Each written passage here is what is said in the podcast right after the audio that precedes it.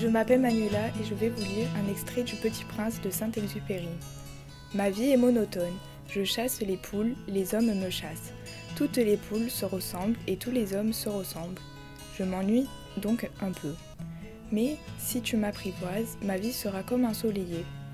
Je connais un bruit de pas qui sera différent de tous les autres. Les autres pas me font rentrer sous terre. Le tien m'appellera hors du terrier, comme une musique. Et puis regarde, tu vois là-bas le champ de blé? Je ne mange pas de pain. Le blé pour moi est inutile.